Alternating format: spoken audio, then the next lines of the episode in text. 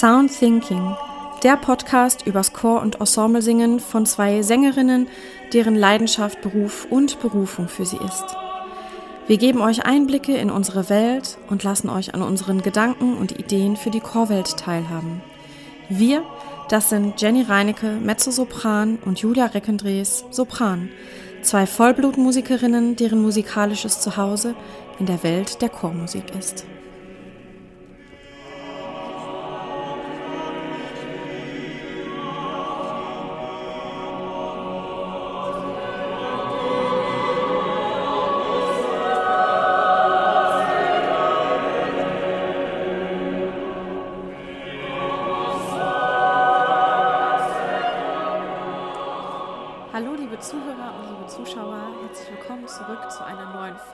Von Sound Thinking. Heute sprechen wir über ein sehr beliebtes Thema unter Kollegen, auch unter Laien. Wir sprechen darüber, was die Unterschiede sind zwischen Solo-Singen und Ensemble- und Chorsingen. Jenny, in welchem Zusammenhang sind dir da schon Vorurteile, Meinungen ähm, begegnet? Oh ja, also vor allem sind mir da sehr viele Vorurteile, Meinungen Hinweise, Ratschläge begegnet im Studium. Also da ja, wurde mir einfach sehr häufig so etwas gesagt wie, ja, wenn du es solo nicht schaffst, dann kannst du immer noch in den Chor gehen. Oder ähm, ja, so Fragen wie, wie du möchtest in den Chor, weil ich habe ja Gesang studiert, weil ich gerne eben im Berufschor singen wollte. Das war, war mein Ziel. Und äh, das konnten viele nicht verstehen, weil das im, in der traditionellen Gesangsausbildung eben so ein bisschen als die, die kleine Disziplin gesehen wird. Und das würde mich auch interessieren, wie das da bei dir war im Studium, ob du da auch solche Erfahrungen gemacht hast. Ja, total. Ähm, auch in Düsseldorf noch, als ich den Master Ensemble Singen studiert habe, habe ich absolut solche Vor Vorurteile erlebt von äh, Mitstudenten, die Oper studiert haben zum Beispiel, die dann gesagt haben, wie du singst nur im Chor, aber das willst du ja nicht als, also das willst du ja nicht langfristig machen oder das Ziel ist schon, dass du Solo singst. Und das Ziel war bei mir ganz klar nicht, dass ich nur Solo singe. Ähm, natürlich singe ich auch im Konzertfach, so wie du, aber für mich war immer der Traum, in einem Profi-Chor zu singen. Relativ früh schon. Äh, da haben wir ja letztens schon mal in einer Folge drüber gesprochen, wann das äh, für uns klar war. Da gab es so ein paar Momente, in meinem Leben, wo ich einfach so unglaublich schöne Ensemble- und Chormomente erlebt habe, dass ich dachte, wenn man das beruflich machen könnte, das wäre traumhaft schön. Und irgendwann habe ich dann herausgefunden, dass das möglich ist. und das war das große Ziel. Ja, und da gab es sehr viel Unverständnis, sowohl im Studium als auch im Privaten, weil das vielen Leuten überhaupt nicht bekannt ist, dass es so etwas gibt wie Profiköre. Mhm. Ja, dass es das gibt. Und es ist natürlich auch so, dass zumindest in meinem Studium alle Gesangsprofessoren eigentlich selbst ausübende Solisten waren mhm. oder noch sind. Und ähm, vielleicht auch mal in ihrem Leben in einem Chor gesungen haben, aber das überhaupt nicht äh, beruflich in Betracht gezogen haben. Auch Professuren werden ja immer so ausgeschrieben. Es wird äh, eine international erfolgreiche Künstlerpersönlichkeit gesucht mit äh, solistischer Tätigkeit in so und so einem Rahmen. Und ähm, es gibt nur ganz, ganz selten Professuren, also künstlerische Professuren, Menschen, die Nachwuchssänger, Nachwuchs ausbilden, die selbst in Ensembles singen. Es gibt es schon, aber ja, ich glaube eher auf Lehraufträgen, nicht auf den großen Professuren. Und dann ist natürlich auch die Frage, ähm, wo soll dann die Inspiration herkommen? Ne? Natürlich kann jemand, der auf den großen Konzertbühnen steht und da Solo singt, nicht unbedingt diese Begeisterung auch vermitteln fürs Chorsingen und dafür wirklich ein ganz, ganz tiefes Verständnis haben, was das bedeutet im Detail und was da auch verlangt ist. Ja. Da fällt mir zum Beispiel ein, ich wurde auch viel zu früh zu Chorvorsingen geschickt. Also da war ich noch technisch überhaupt nicht so weit. Ähm, und da wurde mir schon gesagt, ach, geh doch da mal vorsingen, das schaffst du doch schon. Und da habe ich interessante Sachen auch erlebt, ne? also interessantes Feedback bekommen, weil natürlich so ein Vorsingen, da werden wir bestimmt nochmal äh, im Detail drüber reden, an, in einer anderen Folge, aber so ein Chor vorsingen ist eben nicht Schmalspur. Überhaupt nicht. Im Gegenteil. Ne? Und da gibt es einfach ganz, ganz falsche ähm, äh, Ansichten darüber und, und Ideen davon, wie das so ist. Mhm. Total. Absolut. Mir ist im Studium nur eine Kommilitonin begegnet, die gesagt hat, wer das Chorsingen, das Chorvorsingen schafft, der schafft auch jedes andere Vorsingen. Aber das war eine einzige Kommilitonin, die das irgendwie gesehen hat. Viele andere haben das belächelt und fanden das ähm, relativ ja, unaufgeregt, uninteressant, ich weiß es nicht, einfach. Aber das, was bei Vorsingen für Chorstellen ähm, verlangt wird, ist einfach so viel mehr als nur, in Anführungsstrichen, die Soloarien. Die gehören dazu. Aber dann gibt es eine ganze Liste von anderen Sachen, die man können muss, die in anderen Vorsingen einfach überhaupt nicht abgefragt werden. Und das ist eigentlich das, was, ähm, was das so komplex und schwer macht. Aber da sprechen wir mal ausführlich drüber in einer Folge, was da alles, was da alles verlangt wird. Gell? Ja, das finde ich auch. Da, da, das gibt so viele ähm, verschiedene Bereiche auch und auch die Erfahrungen, die wir da schon mitgemacht haben.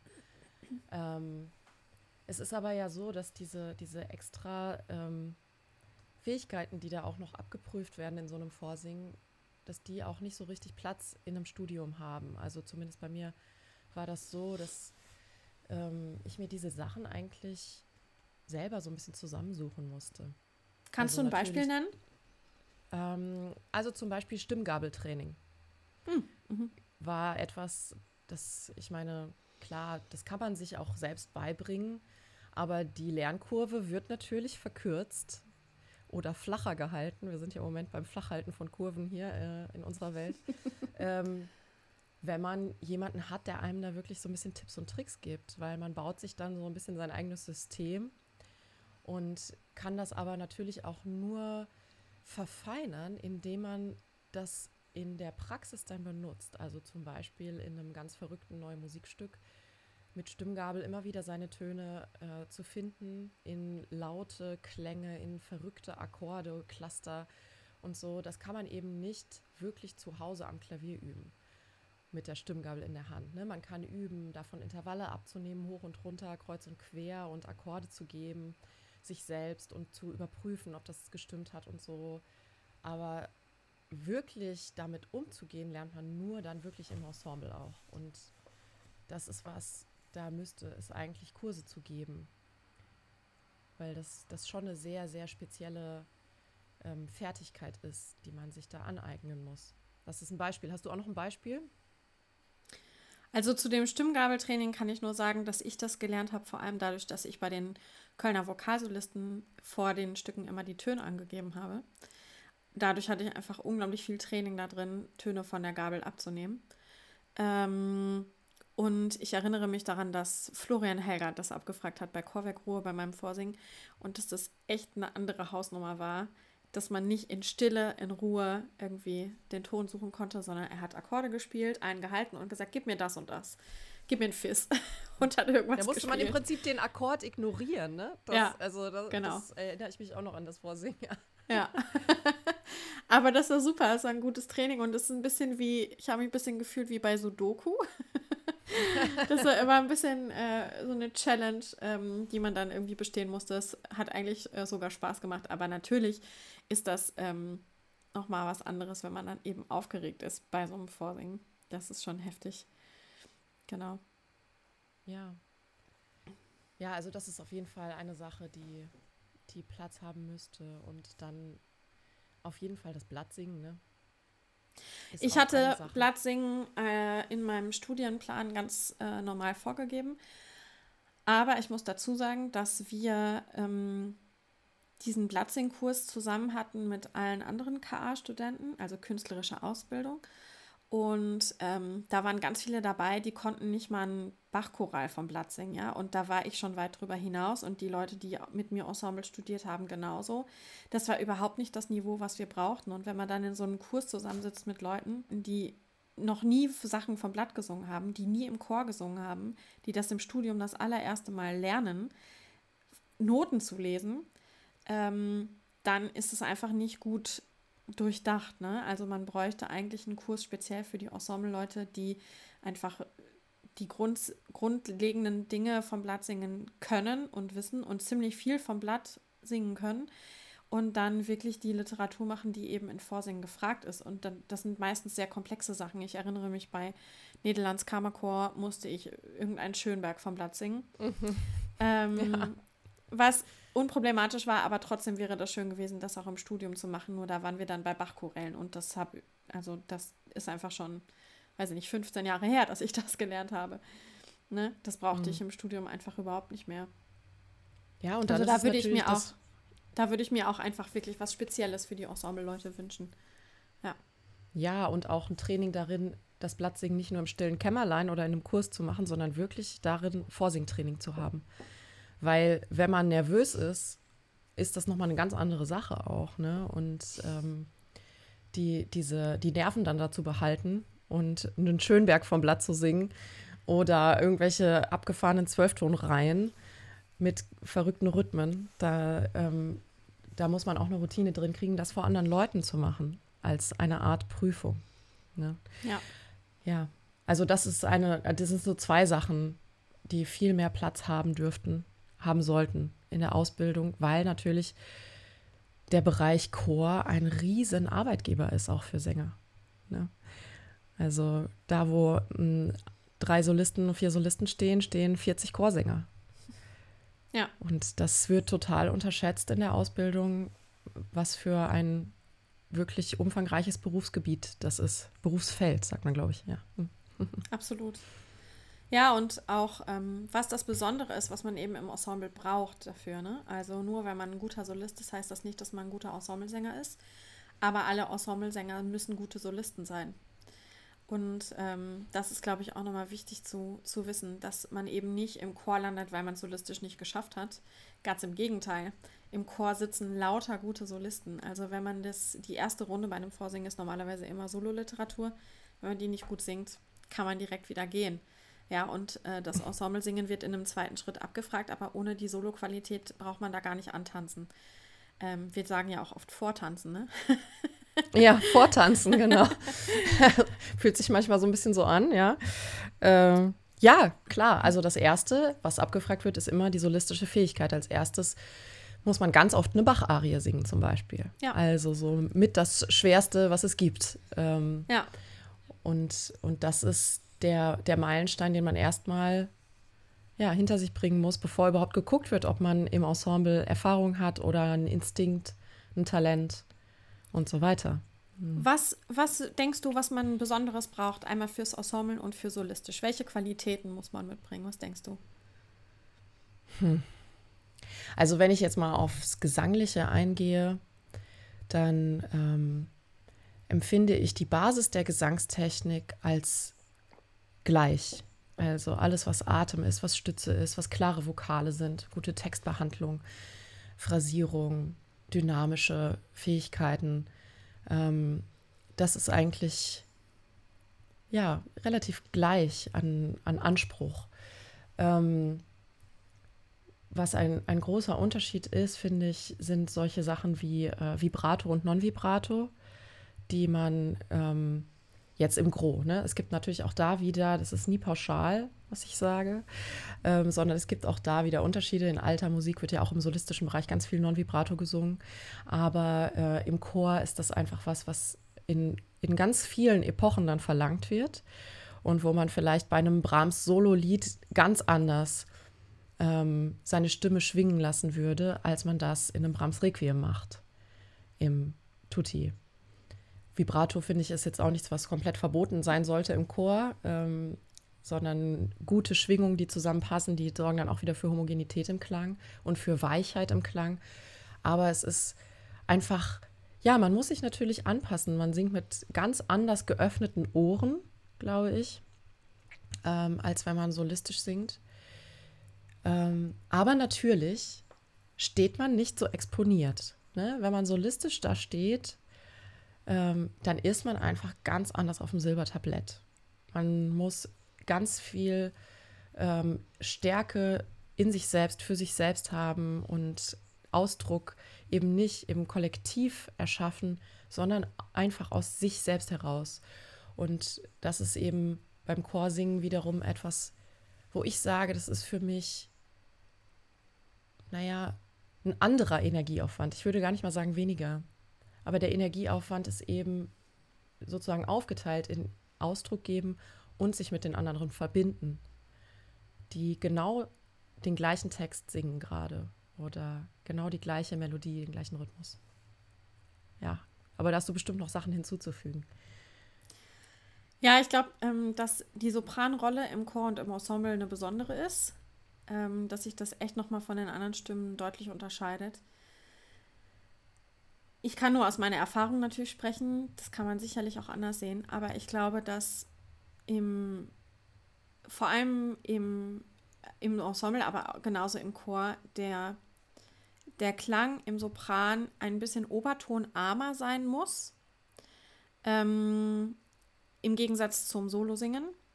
Da haue ich alle Obertöne rein, die ich habe, damit ich übers Orchester komme. Aber ähm, im Chor ist schon dieser unglaublich glockige, freie, ähm, helle Klang total wichtig. Ähm, großartiges Beispiel dafür ist zum Beispiel die Sopranistin von Voices 8, die unglaublich obertonarm singt oder, naja, also bestimmte Obertone steuert sie einfach nicht an.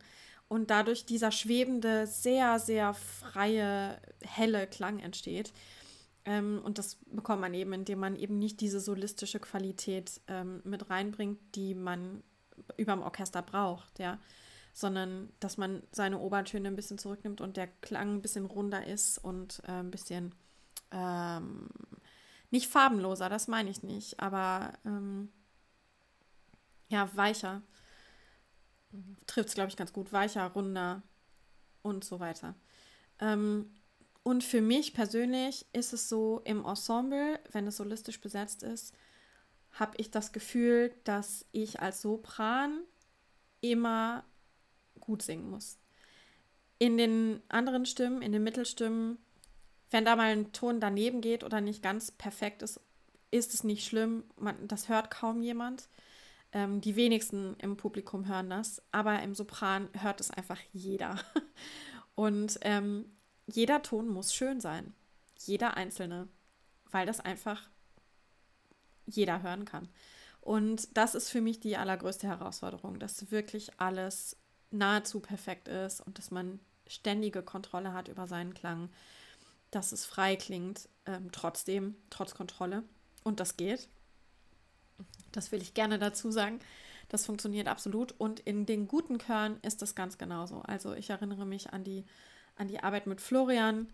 Der will unbedingt diesen, diesen Klang vom Sopran haben, der relativ ähm, ja, der sehr rund ist und sehr weich ist und sehr schwebend ist. Und er verlangt trotzdem Solo-Qualität, aber eben nicht so sehr wie bei den Unterstimmen. In meinem Sängerempfinden zumindest. Kannst du verstehen, was ich damit meine?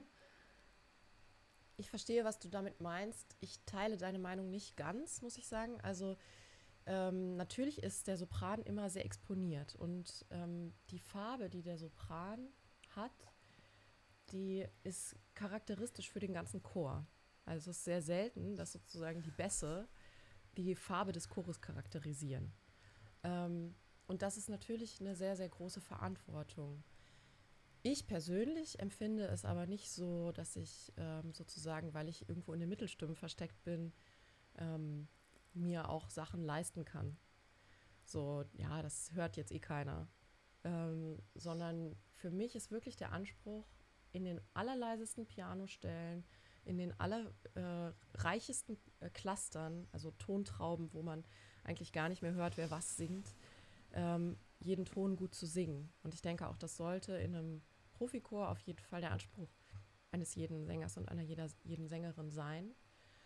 Ähm, vielleicht fühlt es sich etwas anders an. Vielleicht ist etwas weniger Druck da, das zu erfüllen. Aber den Anspruch habe ich schon. Also ähm, wirklich, wenn jetzt ein Mikrofon nur vor mir ständ, stünde, ähm, dass ich mich nicht schämen müsste, wie das dann klingt am Ende, wenn man. Ich wollte das den Mittelstimmen auch nicht absprechen damit, ne? Ich wollte nur sagen, dass es meine, mein Gefühl ist aus der Sopranposition heraus. dass wir einfach immer auf dem Ja, Silbertablett genau. sind und dass jeder Laie das hören kann, wenn da was schief geht. Und dass ganz viele Laien eben in den Mittelstimmen das nicht unbedingt hören und dass dadurch der, der, der Druck auf mich, etwas gut zu machen, gefühlt höher ist. Ja, genau, das, das habe ich ja auch gerade gesagt. Ne? Also ich glaube, es ist wirklich eine, eine individuelle Wahrnehmung und die verstehe ich auch total. Die verstehe ich, weil ihr seid einfach immer oben drüber. Das ist das Erste, was man hört. Und es ist ja auch ganz oft das Erste, worauf das Ohr gelenkt wird, weil es ganz oft die Melodie ist. Ne? In, einem, in tonaler Musik, sage ich jetzt mal. Ähm, also es ist nicht nur das Höchste, sondern es ist auch das Bekannteste. Es ist das, was dem Ohr erstmal sozusagen am gefälligsten ist und wo man einfach die Linie verfolgt und denkt, ah, da könnte ich jetzt mitsingen. Ne? Ähm, ja, aber generell ist der Anspruch schon, wirklich jeden Ton zu singen und schön zu singen oder passend zu singen, wenn es jetzt was ist, was nicht unbedingt nur schön klingen soll. Mir ist gerade noch ein Punkt eingefallen. Darf auf ich dich kurz noch unterbrechen? Ich Ja, wollte klar. noch was hinzufügen, eben zu dem, dass du sagst, dass ähm, der Sopran hauptsächlich die Melodie hat in der tonalen Musik. Stimme ich vollkommen zu. Bei klassischer Musik.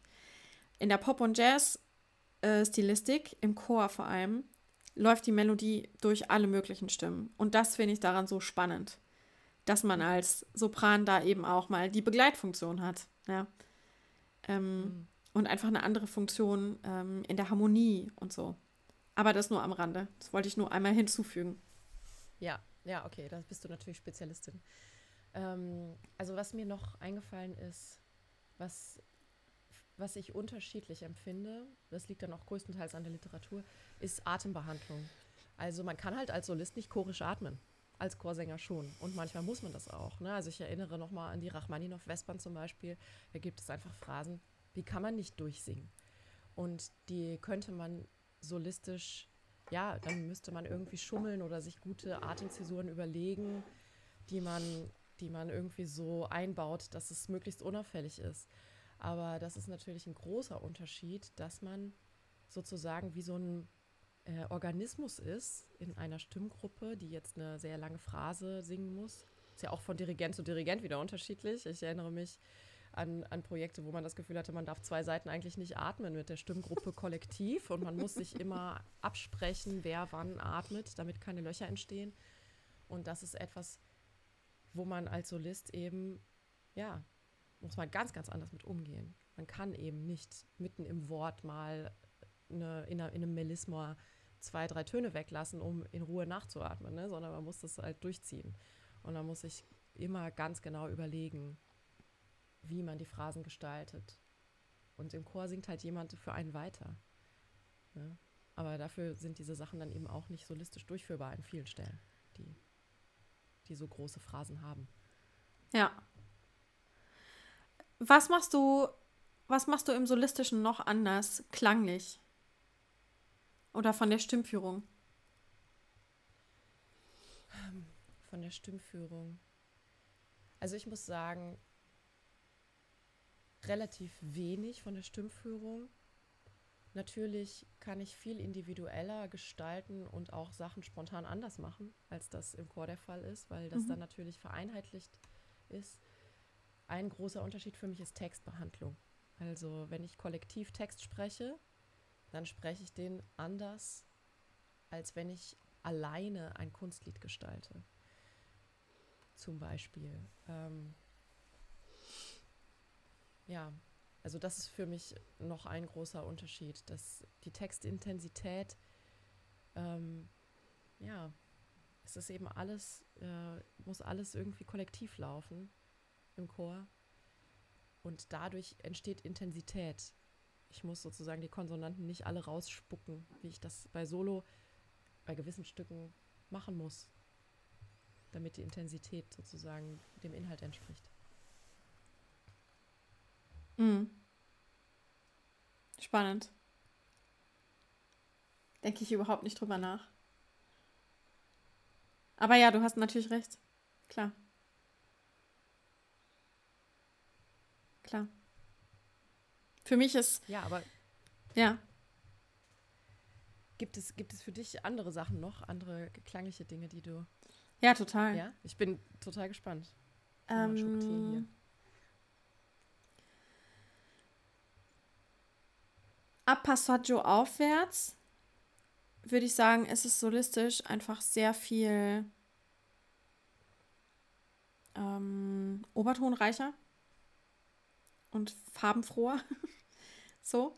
Ähm, und ich meine, im Sopran ist einfach ein riesengroßes Thema Vibrato. Das, äh, dass man sehr stark kontrollieren muss im Ensemble. Und im Solistischen kann man das auch als Effekt, finde ich, machen. Ähm, Gerade bei Bach zum Beispiel ist es ein super schöner Effekt auf bestimmten Tönen, wirklich ganz non-vibrato zu singen oder Vibrato zu nehmen oder eine Schwingung, wie du sagst. Ne? Also es ist natürlich sind sehr unterschiedliche Dinge. Ähm, aber ja, die Stimme richtig loszulassen und wirklich einfach zu gucken, was dabei rauskommt an Klang und wie groß der ist, kannst du halt im Ensemble nicht als Sopran. Das geht einfach nicht. Mhm. Ähm, genau, also das ist ein Riesenunterschied und auch eine Art von Grundierung, die ich brauche, körperlich beim solistischen Singen, die ich im Ensemble-Singen ganz anders habe. Also sowas wie mhm. Bodenhaftung und ähm, ich vergleiche es immer mit Surfen. ähm, das ist im, im Solo-Singen für mich total anders. Und du sagtest vorhin noch, ähm, dass du das Gefühl hast, dass der Sopran die Farbe gibt für den gesamten Chorklang. Ich denke, dass der Bass die Farbe gibt für den gesamten Chorklang. Echt? Ach, witzig. Ja. Mhm. Auch im Ensemble. Also ja. ich weiß für mich, wenn da wirklich, wirklich gute, tolle, tiefe Bässe dabei sind, die einen Kern im Ton haben, die nicht mulmig klingen, die richtig, richtig obertonreiche Töne singen und ähm, eine tolle, volle Tiefe haben, dann ist es für mich als Sopran extrem einfach, oben ganz freie, schwebende Töne draufzusetzen. Es ist überhaupt kein Problem. Und es liegt immer an den Bässen. Ja, dem stimme ich total zu. Aber dennoch, wenn man dann von außen den Chor hört, dann ist die Sopranfarbe eben, sage ich jetzt mal, golden, weil die Bässe den Sopranen ein so gutes Fundament geben. Trotzdem, für meine Ohren charakterisiert dann wieder die Sopranfarbe den Gesamtklang. Auch wenn die Bässe, natürlich, ich meine, ist ja, ist ja jede Stimmlage wichtig für einen Chor. Mhm. Ähm, jeder hat ihre Aufgabe. Ähm, trotzdem, wenn ich dann das Endergebnis sozusagen höre, eine Aufnahme oder ein Konzert, dann ist der Klang für mich daran charakterisiert, wie der Sopran klingt, der natürlich beeinflusst ist von allem, was unten drunter ist. Ich bin, glaube ich, super bassfixiert beim Hören einfach. Mhm. Ich weiß nicht wieso. Also für mich macht es unglaublich viel für den Gesamtklang aus. Extrem ja, viel. Macht, ja, die Pyramide muss stimmen, ne? dass der, das Fundament einfach sehr breit ist und alles trägt. Und die Obertöne freigibt auch, ne, oben drüber. Das äh, dafür sind die, die Männerstimmen so, so wichtig, dass die, ja, dass sie das zur Verfügung stellen. Ähm, ein, ein Klang, der das ermöglicht. Ja, und für mich ist eben für den Gesamtklang total wichtig, dass die Bässe nicht breiig klingen oder mulmig oder verschwommen oder so, sondern dass die wirklich super knackig klingen. Sehr klar, sehr. Also ich mag das auch gerne, wenn es zwischendurch so knatterig klingt im Bass, wenn es ganz tief ist. Ist auch mhm. Geschmackssache, aber I like it. mhm. ähm, bei bestimmten Repertoire. Ähm, und für mich macht das unglaublich viel von der Farbe aus. Mhm. Ja. Aber ich glaube, es ist auch einfach ähm, eine Hörgewohnheit, äh? worauf man achtet. Ja. ja, natürlich ist eine Hörgewohnheit und es ist natürlich auch einfach für die, für gerade wenn man übers Passaggio rüber muss, ist es unglaublich gut, diese Erdung aus den Männerstimmen zu haben. Also es ist eine technisch riesige Hilfe. Ja. Und natürlich hört man dahin, hoffentlich, was einem hilft. Und nicht das, was einen stört. Äh, mhm. oder, oder was auch nicht da sein könnte. Ich meine, im Chorklang gibt es da wahrscheinlich äh, keine Stimme, die nicht da sein sollte, ne, weil die Verbindung natürlich in den Mittelstimmen dann auch wieder sozusagen das Gesamtgefüge beeinflusst und ähm, und hilft. Aber ja, natürlich hört man darauf, was einen unterstützt. Also im Idealfall. Ja. Ja.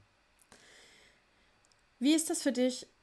Hast du das Gefühl, dass Solo und Chor voneinander profitieren oder widerspricht sich das? Ja, also im Großen und Ganzen finde ich, dass es voneinander profitiert. Ähm, ich habe allerdings äh, damit lange gehadert, weil, also einmal wegen dieser, dieser Sätze, die immer von außen kamen und auch, ähm, ja, diesem Gefühl, ja, wenn ich jetzt dann in den einzelnen Gesangsunterricht gehe, dann muss ich wieder was anders machen, dann muss ich irgendwie zeigen, dass ich das Solo auch kann. Ähm, da war immer so ein bisschen Druck für mich selbst dahinter. Und gerade wenn ich von irgendwelchen Chorproben kam, von irgendwelchen Probenwochenenden oder so. Ähm, aber dann habe ich irgendwann für mich rausgefunden, und das war unglaublich hilfreich, dass ich im Chorsingen unglaublich gut mein solistisches Piano trainieren kann. Ähm, oder Mezzopiano, eben was du auch meintest, dieses äh, Surfen, das Geerdetsein. Ähm, wenn ich mal im zweiten Sopran sitze, was ab und zu vorkommt, dann merke ich das auch, wenn ich in höhere Lagen gehe, dass ich mich da anders verhalte stimmlich, als wenn ich äh, eine, eine Solo-Arie singe, die übers Passaggio geht. Ähm, aber da halte ich mich natürlich als Altistin nicht so viel auf. Trotzdem füge ich mich ein und das tue ich nicht, indem ich meinen Klang komplett beschneide an allen Ecken und Enden, sondern indem ich einfach dynamisch spiele und die Farbe relativ individuell lasse eigentlich. Und das funktioniert sehr gut. Da habe ich vielleicht auch Glück, dass meine Stimme sich ja sich gut mit anderen zusammentut. Also die, die fügt sich schnell ein. Und ähm, das hat mich vielleicht prädestiniert dafür, Chorsängerin zu werden, ähm, größtenteils. Aber ja, also das, das profitiert unglaublich. Ähm, zu üben im Chor wirklich ein gutes solistisches Piano zu singen, Pianissimo, und das dann auch zu benutzen in solistischer Literatur und darin wirklich ja aufzugehen. Das kann ich nur bestätigen. also ich weiß, yes. dass ich yes. ähm, ich weiß für mich, dass wenn ich zum Beispiel Solo-Engagements habe und äh, Dirigenten sich ein zauberhaftes Pianissimo wünschen, dann hole ich meine Ensemble-Qualität raus und tue so, als stünde ich im Ensemble und sie sind vollkommen hin und weg, dass das funktioniert.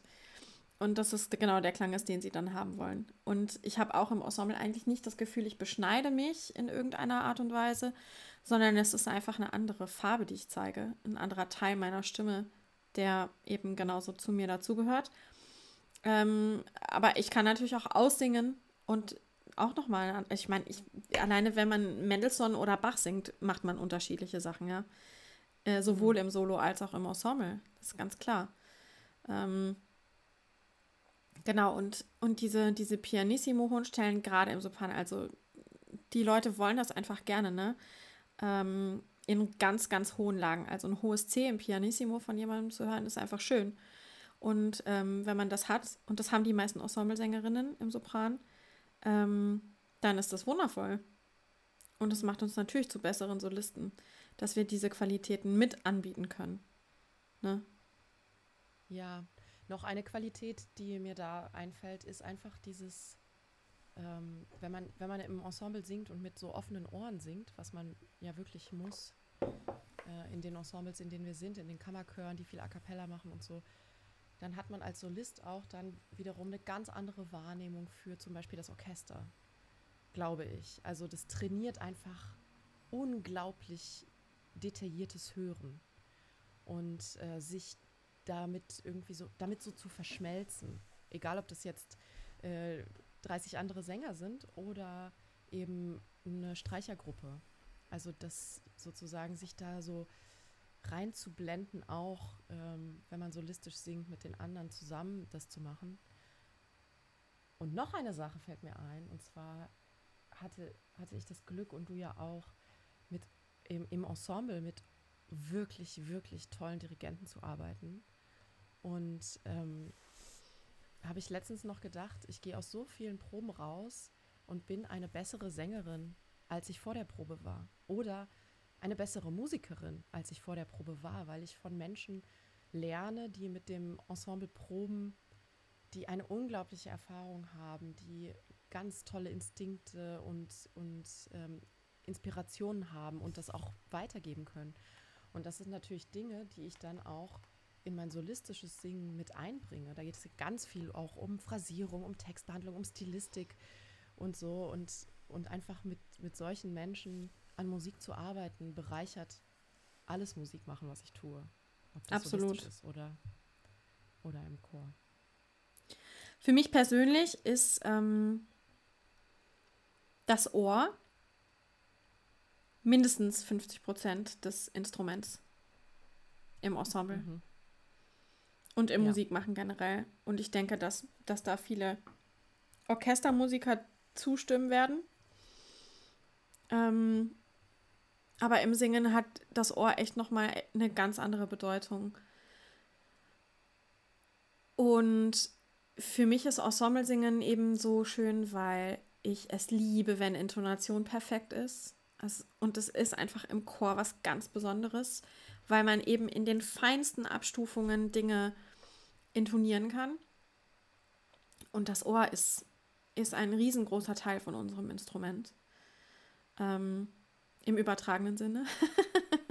mhm. ähm, genau. Und klar, die Arbeit mit, äh, mit, mit außergewöhnlichen Dirigenten und auch Solisten, die man sonst ja. nie sehen würde. Ja, also da muss man sich echt schon manchmal kneifen, wenn man irgendwie im Konzertrebau auf der Bühne sitzt und ähm, wen kann ich denn als Beispiel nennen? Justin Davies singt, den ich sehr, sehr gerne mag als Altus. Ähm, der stand einfach drei Meter von uns weg, ja, und hat seine Solo-Arien mhm. gesungen und man hat genau beobachten können, auch in den Proben natürlich, was er macht, ähm, wie er sich verhält, wie, was er körperlich tut und so, ja. Also das ist super spannend, kann man total viel lernen. Mhm. Ja, Genau, also wenn man da mit, mit Aufmerksamkeit dabei ist und ja, wissbegierig ist, dann hat man da einen unglaublichen Pool an, ähm, ja, an Weisheit eigentlich und an Können, wo man beobachten und lernen kann und ausprobieren dann auch für sich selber wieder. Ja, total. Total. Mhm. Ja, die Dirigenten sind unglaublich interessant. Auch die Leute manchmal, die Einstudierung machen, ja, die man kennenlernt. Mhm. Großartig. Es ist mhm. wirklich schön. Und vor allem finde ich auch, dass man extrem viel Repertoire kennenlernt. Ja. Das ist mhm. wirklich schön. Man, er lernt extrem viel Repertoire kennen und man lernt extrem viele Kollegen kennen. das ist auch so schön, immer, ähm, weil die, die Chor- und Ensemble-Szene ist dann doch in Europa relativ klein.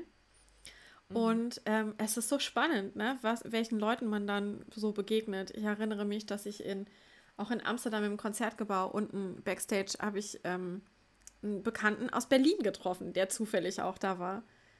Mhm. Ja, da haben wir mit ja. Ton Kopmann Matthäus Passion gesungen und äh, da kamen einfach unterschiedliche Ensembles zusammen und ach, das ist einfach schön, dass man immer wieder irgendwie Leute trifft, die man von, von einer anderen Seite her eben kennt. Ja. Ja, genau. Ja, und ich meine, wir beide zum Beispiel, wir haben uns ja auch im Chor kennengelernt mhm. und dann aber auch solistisch zusammen gesungen und äh, wussten irgendwie dadurch, dass wir schon im Ensemble zusammen waren, dass das funktionieren wird. Und es hat funktioniert und funktioniert nach wie vor, ähm, dass wir einfach ja, musikalisch auf einer Wellenlänge sind. Also das ist ein bisschen auch wie so ein, wie so ein Kompass eigentlich, wenn man Kollegen im Chor hat, die, mit denen man spürt, da stimmt die Chemie und man ist auf einer Wellenlänge musikalisch, dann weiß man, dass man auch zusammen solistisch wirklich schöne Sachen machen kann. Ja, ich finde das bei uns beiden immer spannend, wie ähnlich sich die Stimmen sind. Obwohl wir unterschiedlich klingen natürlich, aber es gibt so, so ein paar Grundzutaten ähm, bei uns, die irgendwie gleich sind. Und sobald wir zusammen, macht es irgendwie, macht es irgendwie so und es verschmilzt direkt und es ist für mich zumindest sehr einfach, mit dir zu singen. Ich weiß, ich muss mich nicht zurücknehmen. Ich weiß, äh, ich, ich muss eigentlich kaum mich anpassen an irgendetwas oder auf bestimmte Sachen achten oder Angst darum haben, ähm, dass ich irgendwas zu früh oder zu spät mache oder zu laut oder zu leise bin oder die Obertonstruktur nicht zusammenpasst oder was auch immer. Es geht einfach sofort so Hand in Hand und das genieße ich immer besonders, Wer sich das anhören will, kann ähm, auf meine Seite gehen. In den Aufnahmen ist von uns beiden sind zwei Duette dabei. Ne? Von Cecile mhm. Chaminat mit Vincent ja. Heitzer an der Orgel. Ähm, und äh, ja, genau, wer sich davon überzeugen will, dass das auch wirklich stimmt, hört es euch an. genau. Was tut dir ja. besonders gut im Ensemble und im Solo? Kannst du das noch sagen? Hm, was tut mir besonders gut? Also im Ensemble ist es die Verbindung zu den anderen. Ich sage jetzt einfach mal nur kurz und knapp was. Und im Solo ist es, dass ich machen kann, was ich will. Erstmal. ja. Cool. Mhm. Schön. Und bei dir? Im Ensemble tut mir gut, Teil von etwas größerem Ganzen zu sein und etwas zu erschaffen, was größer ist als die Einzelteile. Ich finde es unglaublich toll, mitten in so einer Klangwolke drin zu stehen und, ähm, und in einem Chor drin zu sein, in dem man so baden kann und den man so genießen kann. Das liebe ich sehr. Sich gemeinsam in die Kurve zu legen und so. Ähm, und im solistischen, was mag ich denn da besonders? Äh, die Gestaltungsfreiheit und die Zusammenarbeit mit dem Orchester. Finde ich großartig. Das genieße ich sehr. Wenn man wirklich gute Streicher hat und ähm, bei, in vielen so Sopranarien ist entweder Flöte oder Oboe wichtig, gerade bei Bach. Das befruchtet sich unglaublich gegenseitig, wenn man zusammen atmen kann und, ähm, und da irgendwie zusammen durchströmt. Das finde ich sehr schön. Mhm. Ja, genau. Das war wunderschön, das nochmal zu hören. Da stimme ich vollkommen zu. Ähm, mit Instrumenten zu singen ist dann solistisch wieder ja was ganz Besonderes. Uns würde interessieren, was sind eure Erfahrungen mit dem Unterschied zwischen Solo und Chor? Habt ihr da besondere Erinnerungen dran oder Geschichten zu erzählen? Wenn ja, schreibt uns in die Kommentare oder eine E-Mail an podcastsoundthinking@gmail.com. Wir freuen uns über eure Nachrichten und auf die nächste Folge. Oh Bis ja. Dann. Macht's gut. Bis dann. Tschüss. Tschüss.